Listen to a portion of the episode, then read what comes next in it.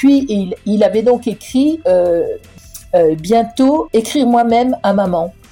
Donc, euh, j'ai commencé, j'ai voulu, quand on m'a transmis ces messages-là, j'ai voulu essayer moi-même d'écrire. Je prenais mon crayon, je lui mettais une petite phrase d'introduction, vas-y Mathieu, écris, je t'attends, puis il se passait rien. Et finalement, un mois après, la dame est venue chez moi. Donc, un mois après le départ de Mathieu. Hein. Et puis ensuite, quand on était assise face à face, j'avais pris des feuilles, un crayon.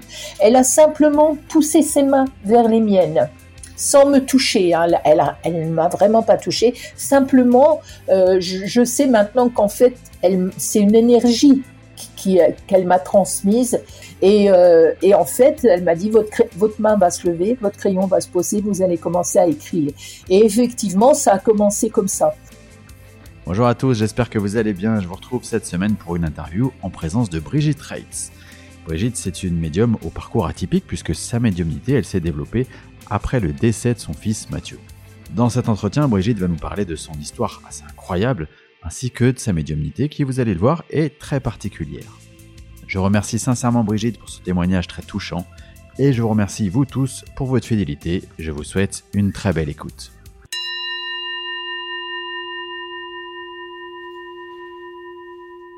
Bien, Brigitte, euh, bonjour et merci infiniment d'avoir accepté mon invitation pour ce podcast euh, Entre deux mondes. Je suis vraiment très content de te recevoir et puis de pouvoir euh, partager avec toi et de faire partager à tous nos auditeurs ce qui a été ton parcours assez atypique pour le coup. on va commencer, si tu le veux bien, ben, je vais te demander de te présenter à nos éditeurs qui, ne pourraient, qui pourraient ne pas te connaître. Eh bien, Bonjour à toi Xavier et merci également à toi de, me recevoir pour euh, ce partage. Euh, comment me présenter? C'est un peu compliqué ça, c'est toujours la question piège. Eh bien écoute, euh, pour venir directement à notre sujet, je dirais que je suis une, maman qui a perdu son fils il y a tout juste 20 ans, puisque c'était le 10 novembre 2003. Euh, et que c'est suite à ce départ euh, que j'ai découvert la médiumnité. C'est un monde que je ne connaissais pas du tout, sauf à, à voir de temps en temps une voyante. Je voulais savoir si j'allais devenir riche ou si j'allais rencontrer l'amour. Et, donc, à part ça, euh, je ne connaissais pas euh, ce domaine. J'ignorais tout à fait qu'on pouvait contacter les défunts voilà, je ne me posais pas trop les questions par rapport à la vie après la vie. Euh, et puis, et puis là, il y a eu un concours de circonstances qui ont, qui m'ont permis de découvrir euh, ce qui se passait euh, par rapport à Mathieu. Voilà. Tu, tu, du coup, tu es devenu médium tout de suite après sa mort? Est-ce que ça a été un processus qui s'est enclenché, qui a été un peu plus long? Comment ça s'est, comment ça s'est déroulé? Alors en fait, j'ai su très vite que j'avais des contacts avec lui mais je n'y mettais pas le, le, mot médium en fait, puisque je ne connaissais pas ce monde-là. Ce que, ce que je, je, je, te raconterai comment, euh, comment j'ai découvert effectivement qu'il était encore vivant et que je pouvais communiquer avec lui. Mais par contre, euh, mon activité professionnelle de médium a démarré plus tard. Il m'a fallu du temps avant d'être vraiment dans ce chemin-là. Et c'est un parcours euh, effectivement assez quand j'y repense maintenant, c'est quand même assez fabuleux ce qui m'est arrivé. C'est vrai, c'est vrai, je suis assez époustouflée de tout ça. Ben, ben ouais, et donc euh, la particularité en plus, c'est que si, tu m'arrêtes si j'ai une bêtise, mais euh, ta médiumnité, c'est une médiumnité un petit peu particulière parce qu'elle se, euh, elle se passe à travers l'écriture, c'est ça? C'est bien ça. Oui, j'écris j'écris. Alors, euh, c'est bien de n'utiliser que le mot écriture, parce que, j'ai utilisé, moi, le mot écriture automatique euh, dès le début. J'ignorais euh, les différents vocables qu'on mettait là-dessus. mais il se trouve que, donc, la parce que c'est une personne en fait qui m'a permis de, de recevoir ces messages moi-même et quand quand on m'a présenté cette personne, on m'a dit, elle pratique l'écriture automatique. Donc moi, j'ai gardé ce vocabulaire-là. Mais il y a des gens qui disent, ben, ce que vous faites, c'est pas de l'écriture automatique, c'est de l'écriture intuitive. Bon, moi, je veux bien, hein. on l'appellera comme on veut. Moi, j'écris les messages de toute façon. Hein.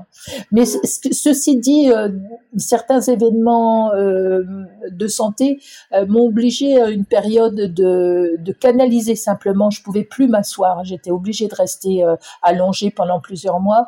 Et, et en fait, je voulais continuer et je devais continuer à transmettre des messages. Ce qui fait que bah, j'ai fait comme on est en train de faire toi et moi là tout de suite. J'enregistrais les messages au lieu de les écrire. Donc je peux aussi les canaliser comme ça. Ça, mais souvent on me demande plutôt l'écriture. Ce qui est intéressant d'ailleurs, parce que quelquefois, les personnes reconnaissent l'écriture de leurs défunts. Hmm, oui, ils reconnaissent le style de, la manière de le phraser, c'est ça, de, de, leur défunt, c'est ça? Hmm. Ok. Et, alors, euh, quand euh, Mathieu, du coup, euh, quitte ce monde, concrètement, tu vois, toi, tu, toi, tu d'abord, tu perçois des signes de, qui font que tu sais qu'il est toujours là. Tes premières communications avec lui, qu'est-ce qu'elles disent? Qu'est-ce qu'elle, tu qu'est-ce qu'il te transmet comme message? Alors, les, les tout, tout, tout premiers messages. Alors, il y a eu d'abord trois messages qui ont donc été transmis à une tierce personne.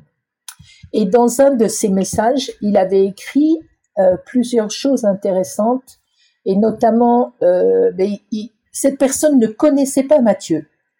Donc, à l'évidence, euh, ce qu'elle recevait était bien de Mathieu, puisqu'elle ne connaissait pas. Donc, euh, et il avait écrit, par exemple, une, précision intéressante, c'est qu'il disait que pour moi, bientôt, rire au-dessus de l'agence. J'avais une agence immobilière à l'époque, et mon appartement était au-dessus. La dame l'ignorait.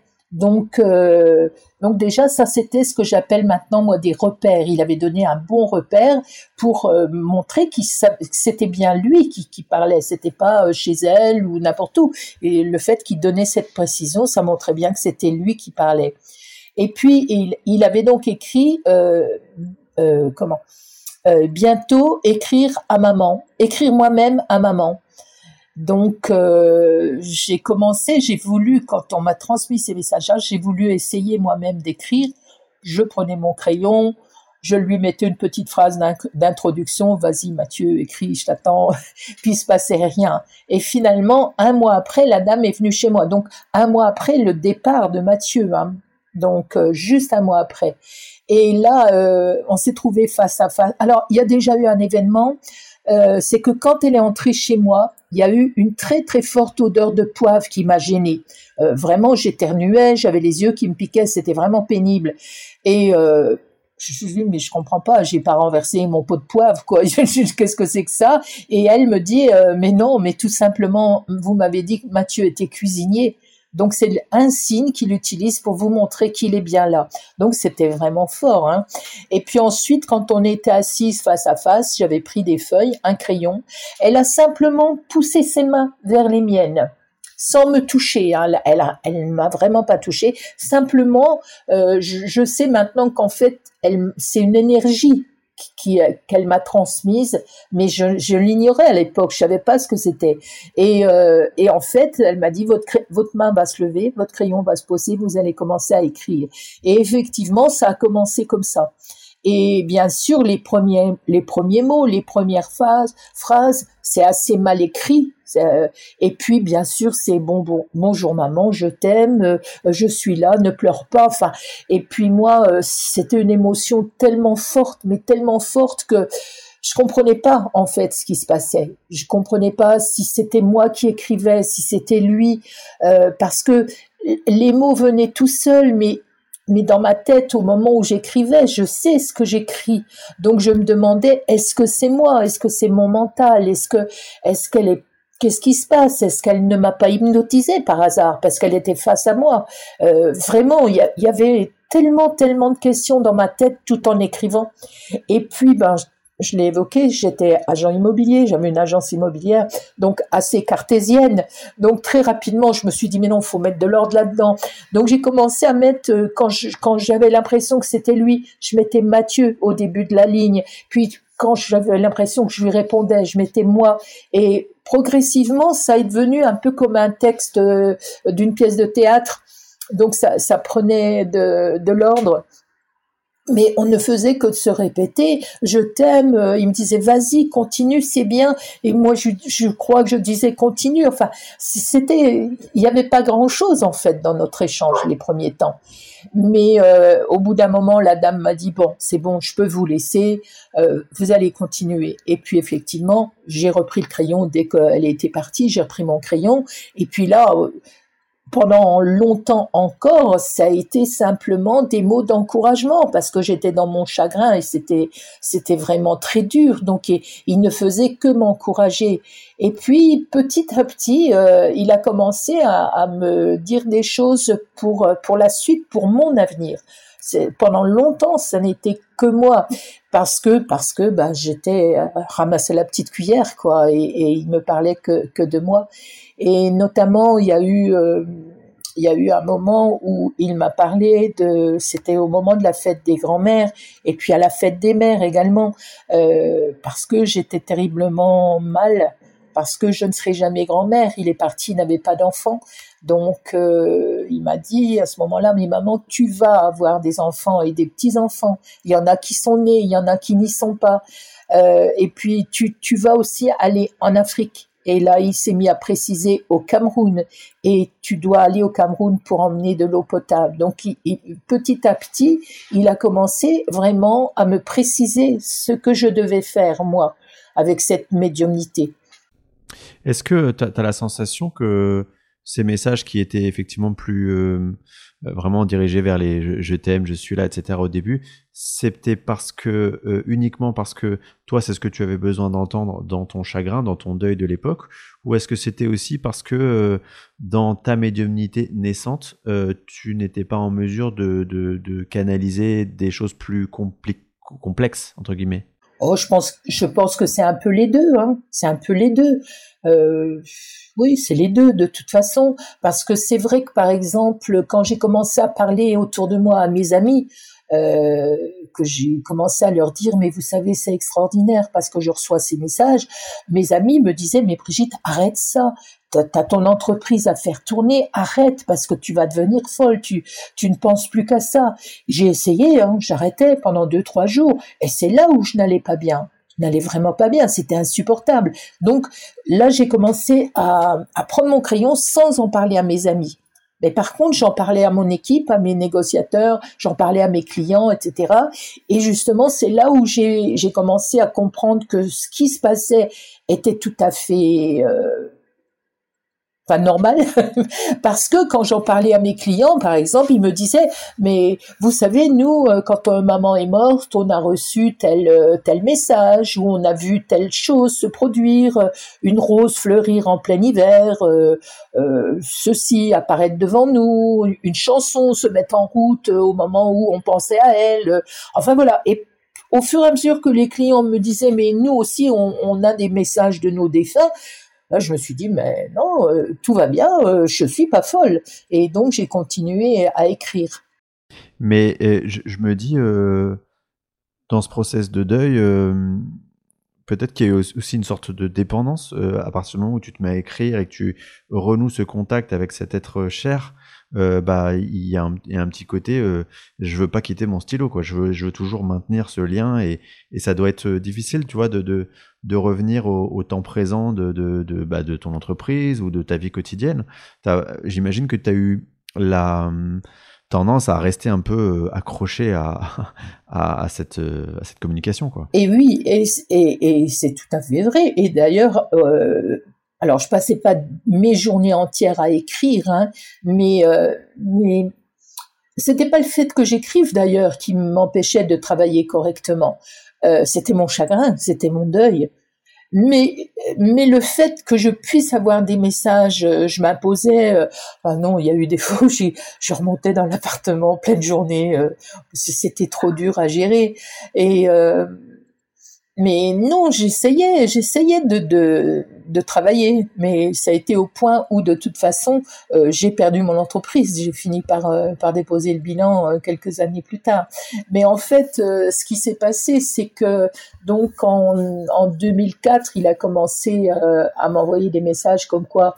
Je reviens à cette histoire hein, parce que c'est ça. Enfin, Ça, je, tiens beaucoup à parler de tout ça, parce que donc il m'a annoncé que je devais aller en Afrique, que j'y trouverais ma vraie famille. C'est vraiment ces mots, tu y trouveras ta vraie famille, tu en auras des enfants, des petits-enfants.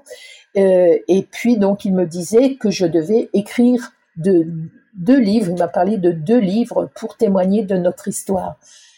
Donc, euh, je me disais, mais comment faire? À la fois, je dois euh, m'occuper de mon entreprise, parce qu'à l'époque, je l'avais encore, et, euh, et puis je me disais, ben, de toute façon, aller en Afrique pour m'occuper de l'eau potable, premièrement, je ne suis jamais allée en Afrique, j'ai aucun contact, j'ai pas d'amis africains, camerounais ou camerounaises, donc comment ça va se faire? Et en plus, vu les difficultés que j'ai avec mon entreprise, comment je financerais cette action-là voilà, Je voyais pas comment, même financièrement, je pourrais m'en sortir.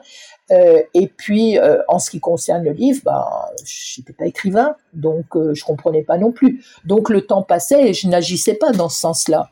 Et puis en 2005, cette fois, euh, donc comme j'ai commencé à, à, parler autour de moi euh, de, de, ce qui m'arrivait, il y a eu deux événements forts en 2005 qui m'ont là mené vers la médiumnité pour d'autres personnes. Et, euh, et c'est deux, deux clients euh, dans la même période qui m'ont contacté. le premier, un monsieur qui est venu me voir euh, un été, l'été 2005, au mois d'août 2005, euh, pour me dire, euh, écoutez, voilà, vous vous souvenez ce que vous nous aviez raconté par rapport à votre fils quand on a visité les maisons qu'on envisageait d'acheter Eh bien, sachez qu'aujourd'hui, mon épouse est décédée. Donc, c'était très peu de temps après. Et il me dit, je voudrais qu'elle me dise un mot un seul mot, j'ai besoin qu'elle me dise ça. Et comme vous aviez parlé de ça ensemble, qu'elle vous avait dit qu'elle aussi, elle percevait des choses, je pense qu'elle va passer pour vous, par vous, pour me dire ce mot. Et à cet instant-là, il y a effectivement un mot qui s'est installé dans ma tête. Et je me suis dit, mais là, Brigitte, t'es folle. Parce que ce mot, c'était cacatoès. Et je me suis dit, mais enfin, euh, son épouse, une quarantaine d'années, vient de décéder, et le mot qu'elle veut lui dire, c'est cacatoès. Je comprenais pas. S'il y a un drôle de truc là-dedans. Et en fait, je lui ai dit le mot et il m'a dit Brigitte, allez-y, prenez votre crayon, continuez. Parce que on avait un perroquet et ce perroquet, quelques semaines, quelques jours avant le décès de Nathalie, ce perroquet s'est enfui de la maison. Donc lui, il a compris que c'était un repère. Donc j'ai pris le message et puis ben je vais pas tout, tout vous raconter le message qu'il y a eu avec cet homme-là, mais bon euh, c'était fabuleux.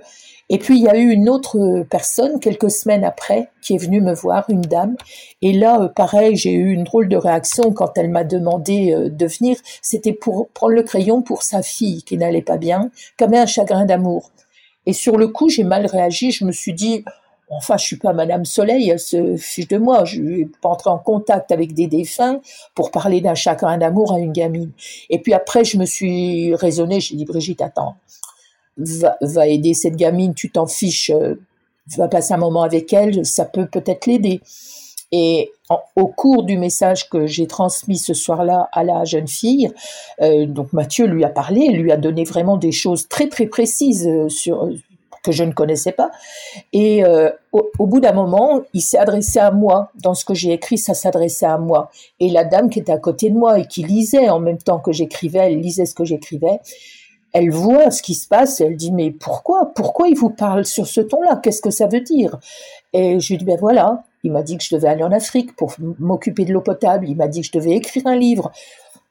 Je ne sais pas comment faire pour aller en Afrique. Je vois pas comment y arriver et quoi faire. Et puis, je suis pas écrivain. Je, je connais pas d'imprimeur, d'éditeur. Et elle m'a coupé la parole en me disant, Brigitte, je connais un éditeur. Je vous mets en contact avec lui. Ok, pour moi, ça devait prendre quand même un moment avant d'avoir le contact avec cet homme-là, dont j'ignore toujours le nom et le prénom à cette époque. Hein. Et puis elle, en rigolant, elle me dit, mais je vais lui dire quoi? Bon, ben dites-lui que vous connaissez une maman qui veut écrire un livre, comment elle doit faire? Et en rigolant encore, elle me dit, mais écoutez, euh, vous savez, on va demander à Mathieu, puisque c'est lui qui veut que vous écriviez un livre. Prenez votre crayon, on demande à Mathieu. Et donc, j'ai j'ai reçu un message à ce sujet-là.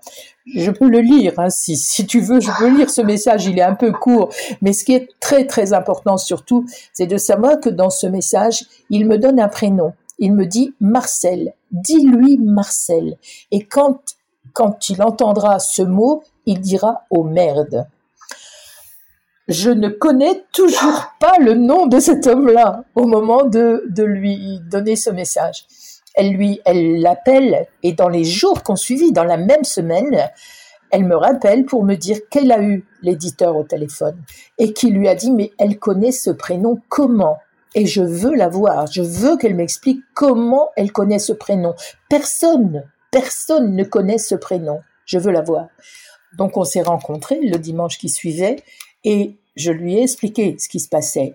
Et il m'a dit voilà Brigitte, ce prénom, c'est le prénom de mon géniteur. C'est un monsieur qui avait 60, 70 ans à l'époque, hein. il est décédé maintenant. Euh, c'est le prénom de mon géniteur.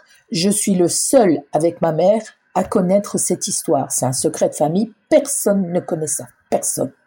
Donc il a, accepté d'être dans mon histoire. Et ce qui est magnifique, et ça fait partie, comme je t'expliquais tout à l'heure, que je recevais souvent des cadeaux euh, dans certaines circonstances euh, spéciales, eh bien la maison d'édition de, de Jean Dérault, qui s'appelle Jean Dérault, sa maison d'édition s'appelait Les Chemins de l'Espérance.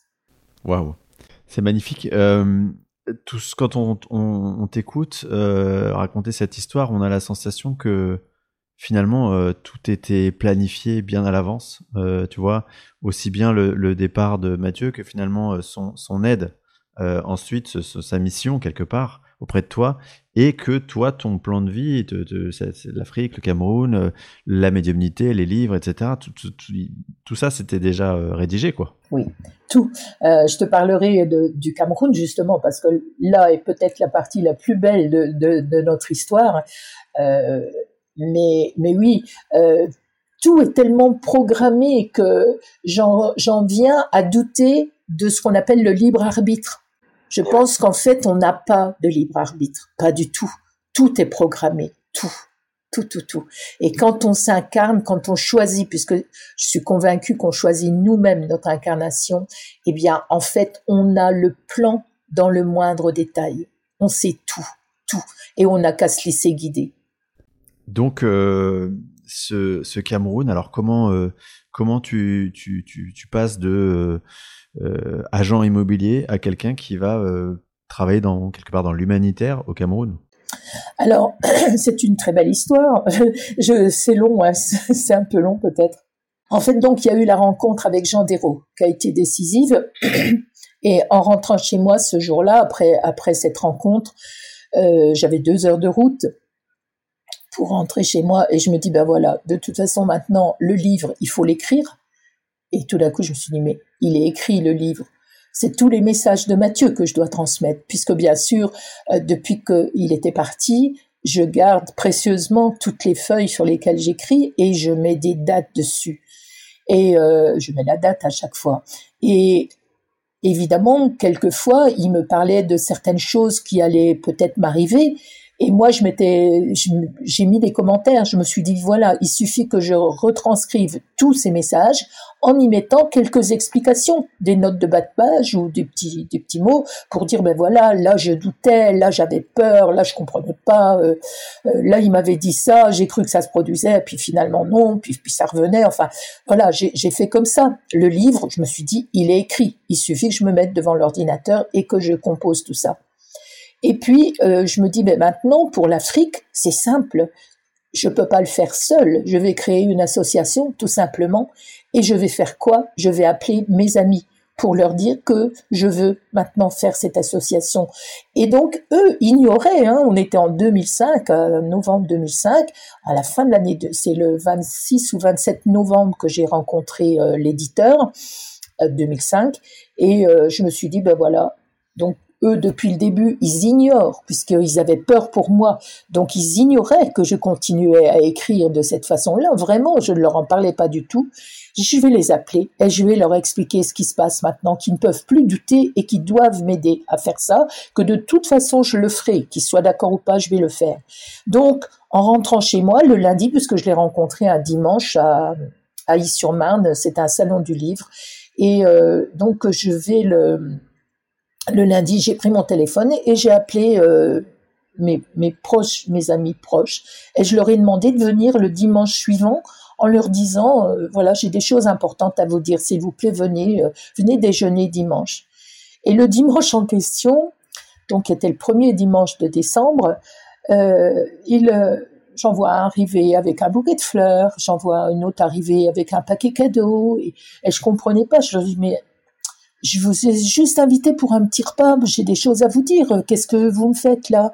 Et ils m'ont tous éclaté de nez, éclaté de rire au nez en me disant, oh oh, ça va ta blague. Aujourd'hui, c'est ton anniversaire. On était le dimanche 4 décembre et c'était mon anniversaire. Et c'est le jour de mon anniversaire que j'ai mis en place les bases de cette association pour aller au Cameroun. Donc ils ont accepté, euh, ils ont accepté de m'aider dans cette euh, aventure encore une fois pour me protéger parce qu'ils avaient vraiment peur. Euh, ils avaient peur que, en fait, que je rencontre quelqu'un qui allait me manipuler, qui allait, surtout quand je leur ai parlé de l'Afrique. Alors là, ils ont eu peur. Ils se sont dit, elle va rencontrer un gourou, ça va être terrible. Enfin voilà. Mais en fait, ils n'ont pas été actifs du tout dans l'association. Je me retrouvais quand même seule pour agir. Mais l'association était créée, mais je ne savais toujours pas quoi faire en fait. Et puis euh, on était donc, euh, on est arrivé en début d'année 2006. J'étais préoccupée par l'agence qui ne marchait vraiment pas du tout. Euh, puis il y avait l'apparition du livre, donc je commence à prendre des engagements pour aller le vendre sur des brocantes, etc. je commence à faire aussi des conférences, mais toujours en tant que personne lambda, hein, pas en tant que médium, simplement témoin de ce qui se passait pour moi.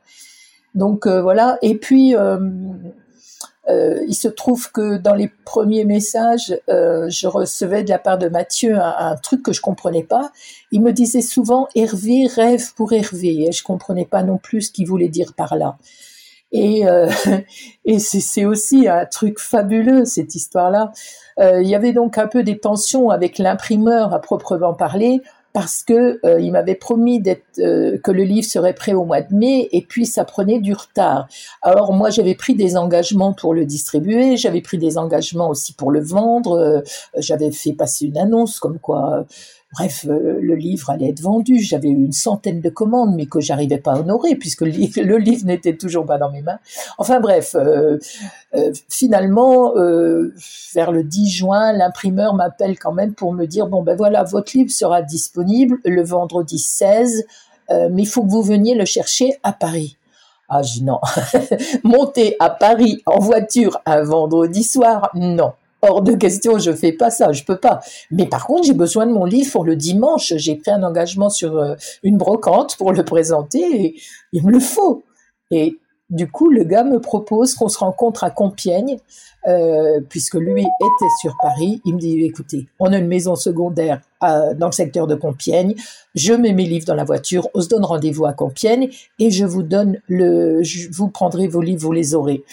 Et là, je prends mon agenda papier. Encore à l'époque, je mettais tout sur papier. J'ouvre mon agenda pour noter le rendez-vous samedi 17 juin. Et là, qu'est-ce que je vois? Le 17 juin, c'est la Saint-Hervé. Tu vois, vraiment, je vis des choses comme ça extraordinaires. Enfin bref, donc je commence à distribuer le livre. Euh, je le fais savoir dans les Ardennes, puisque je suis originaire des Ardennes, et j'ai la chance de, d'être en contact avec une journaliste qui me fait un article superbe dans, dans le journal local, et je fais donc une conférence euh, à Charleville-Mézières. Et quelques jours après, je reçois un coup de fil euh, d'une dame qui se présente, Léopoldine, d'origine camerounaise, mariée à un Ardennais, qui a elle-même euh, un collège, un pensionnat dans une petite ville euh, à côté de Douala. Et elle me dit, mais votre projet pour l'eau m'intéresse follement parce que, parce que oui, on a ces problèmes d'eau, donc votre projet m'intéresse. Voilà comment, donc en 2000, oui, voilà, 2000, donc c'est 2006, en fin d'année 2000, non, c'est pas en 2006. J'ai sauté des étapes. Ça, c'est venu plus tard. Euh, moi, j'ai raccourci le temps. Là, c'est pas. Il y a eu 2006 et puis euh, c'est pas tout de suite que je suis allée dans les Ardennes. C'est seulement en 2010. Oui, c'est ça. En 2010. Voilà, j'ai zappé un passage mais c'est en 2010, en fin d'année 2010, que j'ai eu ce contact avec le Cameroun seulement. Et c'est pas encore le plus beau de l'histoire.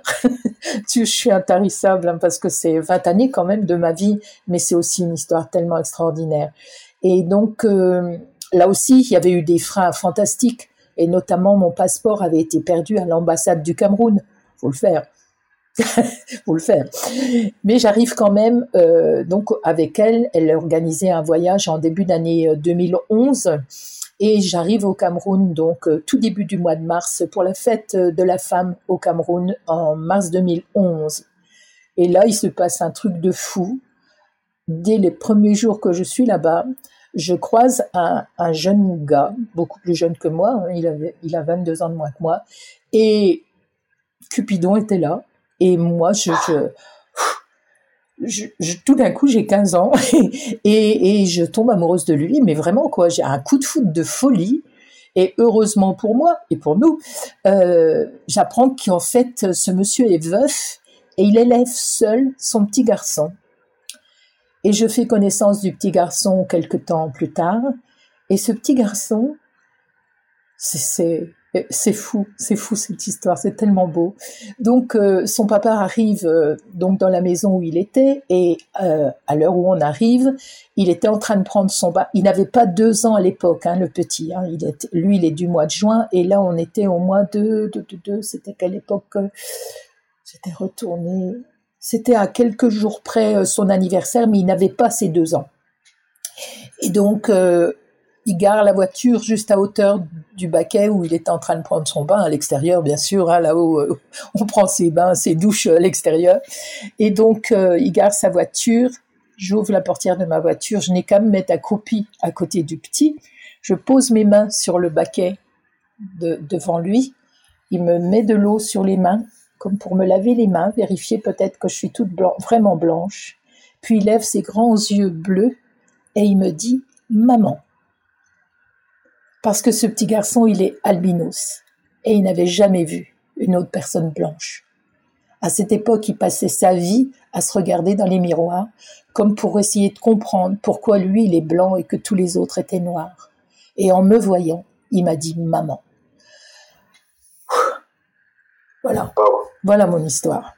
Sacrée histoire. Ouais, euh, ouais, sacrée histoire. Et donc, en, en ce qui concerne, tu m'as posé la question et j'ai préféré te raconter quand même euh, mon parcours euh, personnel. Euh, en ce qui concerne donc la, décision de devenir médium, en fait, il se trouve que il y a eu en début d'année 2010. Euh, j'étais vraiment pas bien. J'avais fait faillite avec mon entreprise. J'avais trouvé un petit boulot alimentaire, mais je me posais plein de questions. Je me disais mais ça sert à quoi tous ces messages que j'ai reçus, que je devais aller en Afrique, que je devais publier un livre, j'ai même plus un sou pour bouger quelque part, euh, aller le vendre quelque part. Je, je pouvais même plus payer de loyer. J'avais été hébergée euh, dans une ferme. Enfin, c'était vraiment une période très très dure dans ma vie et euh, je comprenais pas. Et puis j'ai une amie qui passe euh, courant janvier pour me souhaiter la bonne année merci. Et elle, voit mon état de déprime et elle me dit, je vais te mettre en rapport, euh, je vais te chercher quelque chose pour que tu puisses vendre le livre. Et en fait, elle m'a mise en rapport avec le, les l'organisatrice du salon euh, ATB, euh, le salon Parapsy à Paris.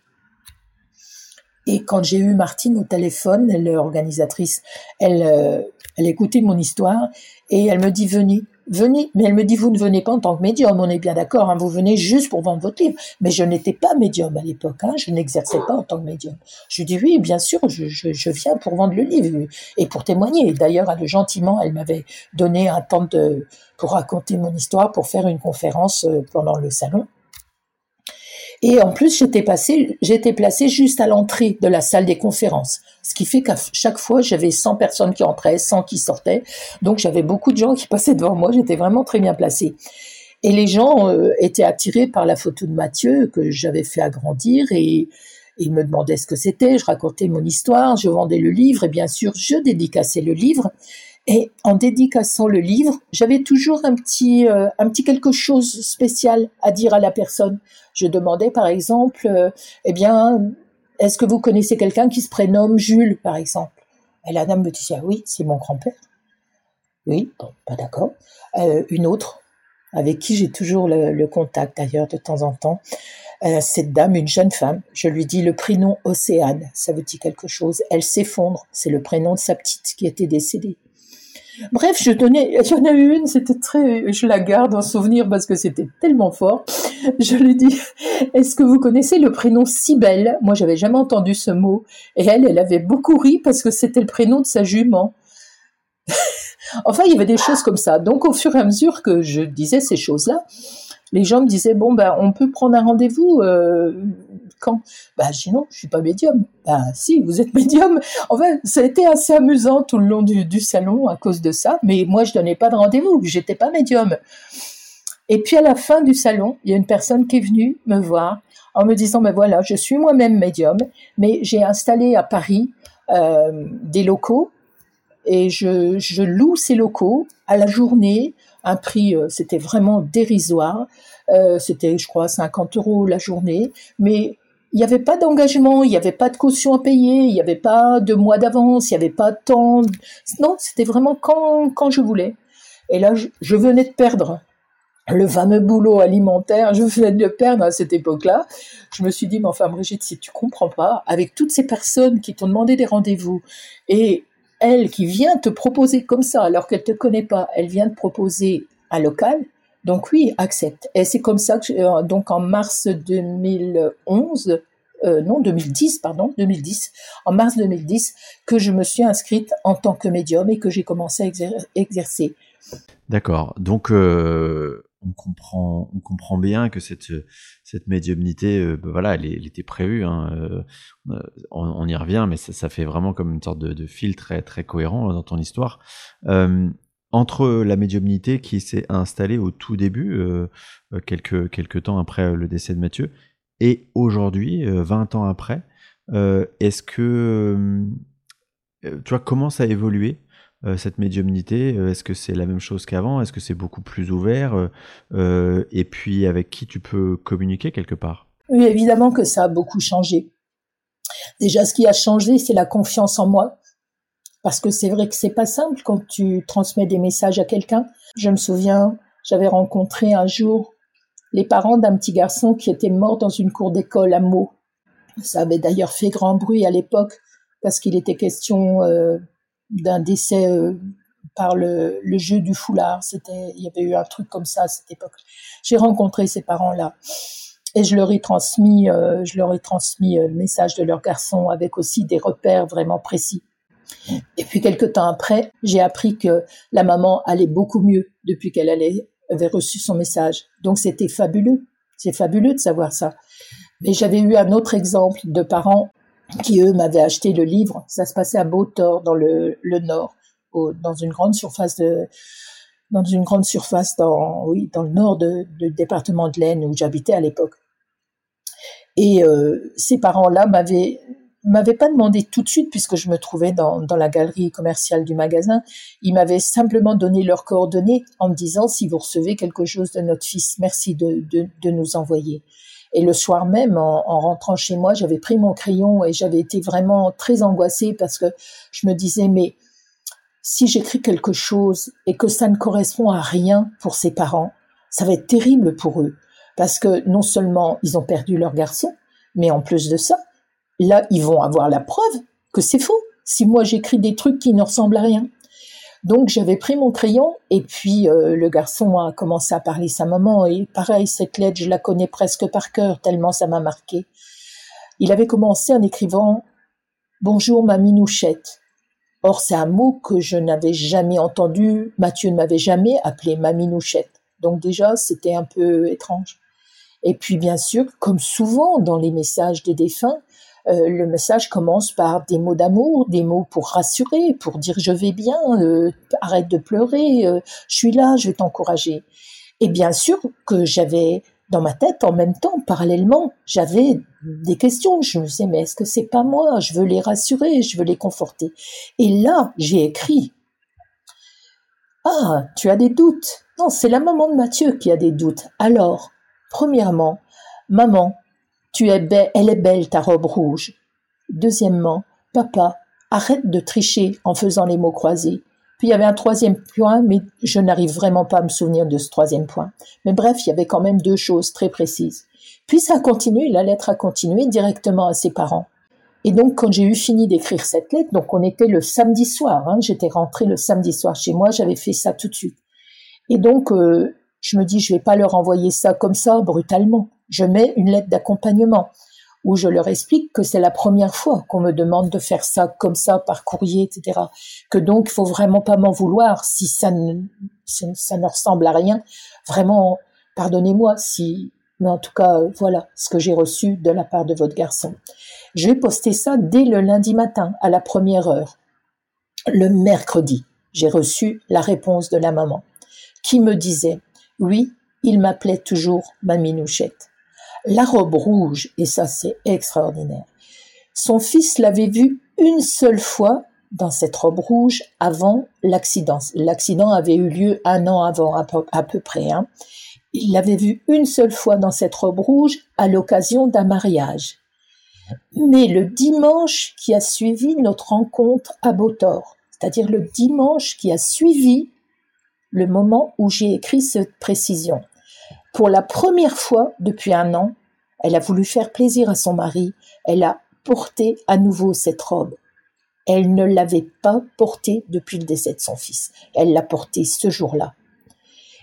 Et, pour ce qui concerne les mots croisés, elle m'a dit, je, ne sais pas si mon mari triche en faisant les mots croisés, mais ce que je peux vous dire, c'est qu'il est délégué médical et dans toutes les salles d'attente où il passe, il déchire les feuilles avec les mots croisés. Donc c'est vrai que au fur et à mesure que j'ai reçu ce type de, confirmation. De, d'ailleurs, j'aime beaucoup quand les gens prennent une minute pour me pour me dire, mais vous savez, ce que j'avais pas compris au début dans le message, aujourd'hui il s'est passé ça, ça, maintenant je comprends. Euh, c'est, chouette pour moi d'avoir ces confirmations parce que parce que en fait, je me dis, mais voilà, si j'ai aidé une seule personne à, à aller mieux suite au décès et en particulier quand c'est des enfants, mais même il y a des personnes qui se remettent pas du deuil d'une grand-mère, d'un mari, d'une épouse. Donc je me dis, mais si j'aide au moins une personne en faisant ça, je sais pourquoi moi je suis passée par ça. Et, et c'est ce qui me donne la force de, de poursuivre. Et, euh, et donc évidemment qu'au fur et à mesure de cette confiance euh, acquise, les messages ont évolué parce que ma main est beaucoup plus libre, mon mental intervient beaucoup moins. Et donc, euh, donc voilà, tu vois, au moins je sais pourquoi je, je suis passée par euh, cette épreuve. D'ailleurs, euh, le titre d'une de mes conférences, c'est l'épreuve pour l'épreuve. De même manière que tu ta médiumnité, forcément, donc on a compris, elle a beaucoup évolué grâce à la confiance de, tous ces messages. Euh, est-ce que tu as la sensation que entre le Mathieu qui est décédé il y a 20 ans et le Mathieu avec lequel tu peux peut-être encore continuer à, échanger aujourd'hui, euh, il y a eu une, évolution importante de son côté Et si oui, euh, quel type d'évolution? Alors évidemment qu'il y a eu une évolution puisqu'il continue à vivre. Hein. donc lui a au début, il me, il me parlait de la mission qu'il accomplissait euh, en arrivant là-bas. Tout de suite, hein, il a eu lui-même une mission à accomplir. Et cette mission, c'était l'accueil des petits-enfants qui n'ont jamais vu leur maman et qu'il a appelé les anges. Il m'a dit, maman, ce sont les anges, on les appelle les anges, c'est-à-dire les enfants morts-nés, les enfants des avortements également. Euh, voilà, toutes ces petites âmes, moi je les appelle les petites âmes, toutes ces petites âmes euh, qui n'ont jamais vu leur maman. C'était sa mission à lui quand il est arrivé. Euh, et puis, euh, il y a eu une grande période pendant laquelle je n'arrivais plus à avoir de contact avec lui, euh, parce que ce n'est pas quand je transmets des messages, Mathieu n'intervient pas, hein, ou sauf des fois il met un peu son grain de sel euh, s'il est disponible, mais euh, mais bien sûr que c'est les défunts directement hein, qui viennent parler aux personnes en consultation. et donc il y a eu un grand moment où je n'arrivais pas à l'avoir lui, et à plus tard il m'expliquait que il, il était un peu comme s'il était à nouveau à l'école et il lisait des grands livres il apprenait, il lisait des grands livres. Il avait des tas de choses à apprendre. Il lisait des grands livres. Voilà, c'est ce qu'il fait maintenant. Donc, euh, je n'en sais pas plus en fait. Hein. Je n'ai pas beaucoup de détails sur ses grands livres, etc. Parce que il m'a dit, je ne suis pas autorisé à tout te dire. Est-ce que tu as la sensation que quand tu communiques avec lui, euh, il, a toujours la personnalité qu'il avait ou quelque part cette personnalité, elle s'est un petit peu fondue dans autre chose? Il a vraiment changé. C'est ben, en fait, euh, je sais pas l'âge que tu as, Xavier, mais dans 20 ans, tu seras plus du tout le même homme, évidemment. Eh bien, lui, c'est pareil. Il a évidemment changé euh, les expériences qu'il vit, ce qu'il apprend, ce qu'il découvre. Euh, évidemment qu'il a changé, évidemment. Euh, et c'est d'ailleurs assez euh, paradoxal pour moi parce que j'ai du mal à, à savoir ce qu'il est réellement parce que moi mon imagination elle elle elle, elle cherche un, un, jeune homme euh, tel qu'il serait ici. Tu vois, voilà, je me dis, il ferait quoi comme métier? Est-ce qu'il aurait des enfants? Est-ce que les projets professionnels qu'on avait bâtis ensemble, est-ce qu'on les aurait réalisés? Enfin, voilà, moi, j'ai tendance quand même à, à vouloir le, le voilà, quand, quand je suis quelque part, que je croise un garçon qui s'appelle Mathieu, hein, ah, mais vous avez quel âge? J'ai toujours envie de savoir, est-ce que vous êtes né en 1979 euh, euh, Voilà, j'ai, ça c'est c'est la maman qui, la maman prend quand même souvent le dessus quand je dans les rapports avec lui, évidemment. Ça c'est c'est pour ça qu'il y a une expression que je déteste, euh, c'est l'expression faire son deuil. Ça ne veut rien dire, ça n'existe pas. euh, je, dis souvent, j'utilise une comparaison, je dis, vous voyez un défunt, euh, c'est comme, vous voyez, les lunettes, là, je porte des lunettes, tu en portes aussi, Xavier. Euh, eh bien, en fait, un défunt, c'est comme nos verres de lunettes. Ils sont toujours devant nos yeux, ils sont toujours là. On ne les voit pas, évidemment, comme on ne voit pas nos verres de lunettes. Hein. Mais par contre, si on les avait pas, si c'était pas devant nos yeux, on ne verrait pas la vie de l'autre côté. On serait pas dans la vie. C'est pas possible.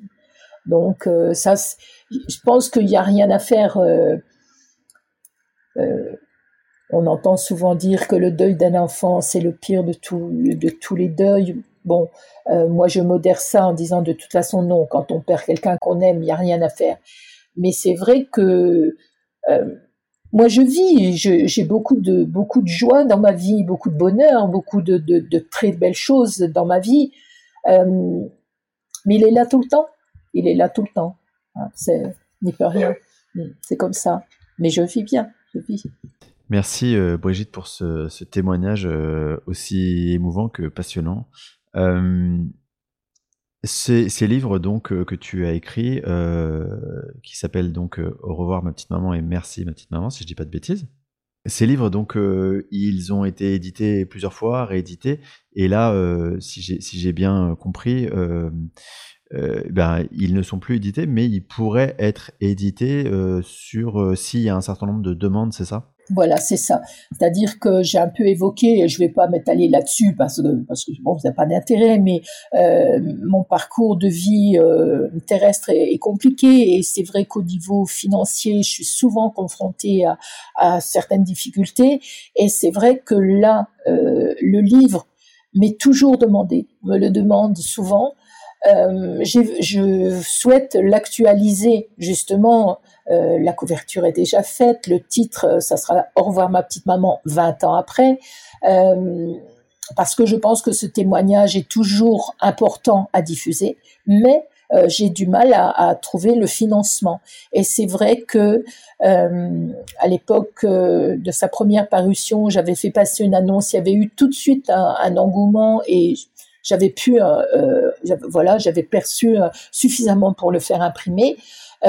Mais aujourd'hui, je suis encore confrontée à ça et j'ai vraiment, vraiment besoin de, trouver de la même façon, de trouver des gens qui, qui me font confiance. Hein. Le chèque sera encaissé seulement au moment où le livre sera expédié, mais si je sais que j'ai de quoi financer l'impression. Je peux lancer l'impression, mais là, j'ai quelques, commandes pour le moment, mais qui sont en attente parce que j'ai pas la totalité pour le faire imprimer.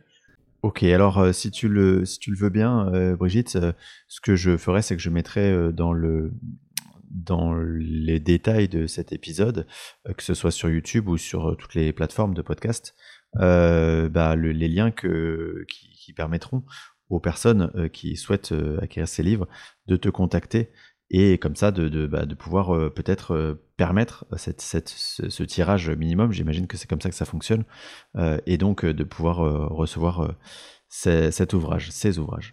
Super Xavier, super, merci, merci. Et puis vraiment, vraiment, enfin, les personnes qui ont écouté justement toute cette, cette interview, ce podcast, qu'elles aient confiance, elles auront compris en écoutant mon histoire que euh, voilà, le but c'est vraiment de témoigner, de, de, montrer que oui, la vie continue, euh, qu'il faut pas perdre espoir, que le deuil évidemment est difficile, c'est c'est très difficile de faire face euh, à la disparition euh, d'un proche, d'un enfant. Mais, mais mon histoire montre que vraiment, vraiment, la vie continue et, et on peut trouver euh, euh, de l'espoir et comprendre pourquoi ça nous arrive, qu'est-ce qu'il y a dans la vie qui fait que c'est notre enfant qui part avant nous. Il y a, toujours une raison. Tout, tout est écrit, tout. Eh bien, euh, merci Brigitte. On va s'arrêter sur ces mots parce que ça résume bien tout ce qui a été dit dans cet épisode. Encore un grand merci à toi et bien sûr merci à tous les auditeurs pour votre écoute fidèle. Eh bien, merci à toi de, tout le temps que tu as consacré à écouter mon histoire. Je suis un peu longue parce que bah, c'est 20 ans de ma vie, bien sûr, mais c'est c'est aussi euh, tellement riche, tellement riche euh, ce contact avec les défunts, tellement passionnant.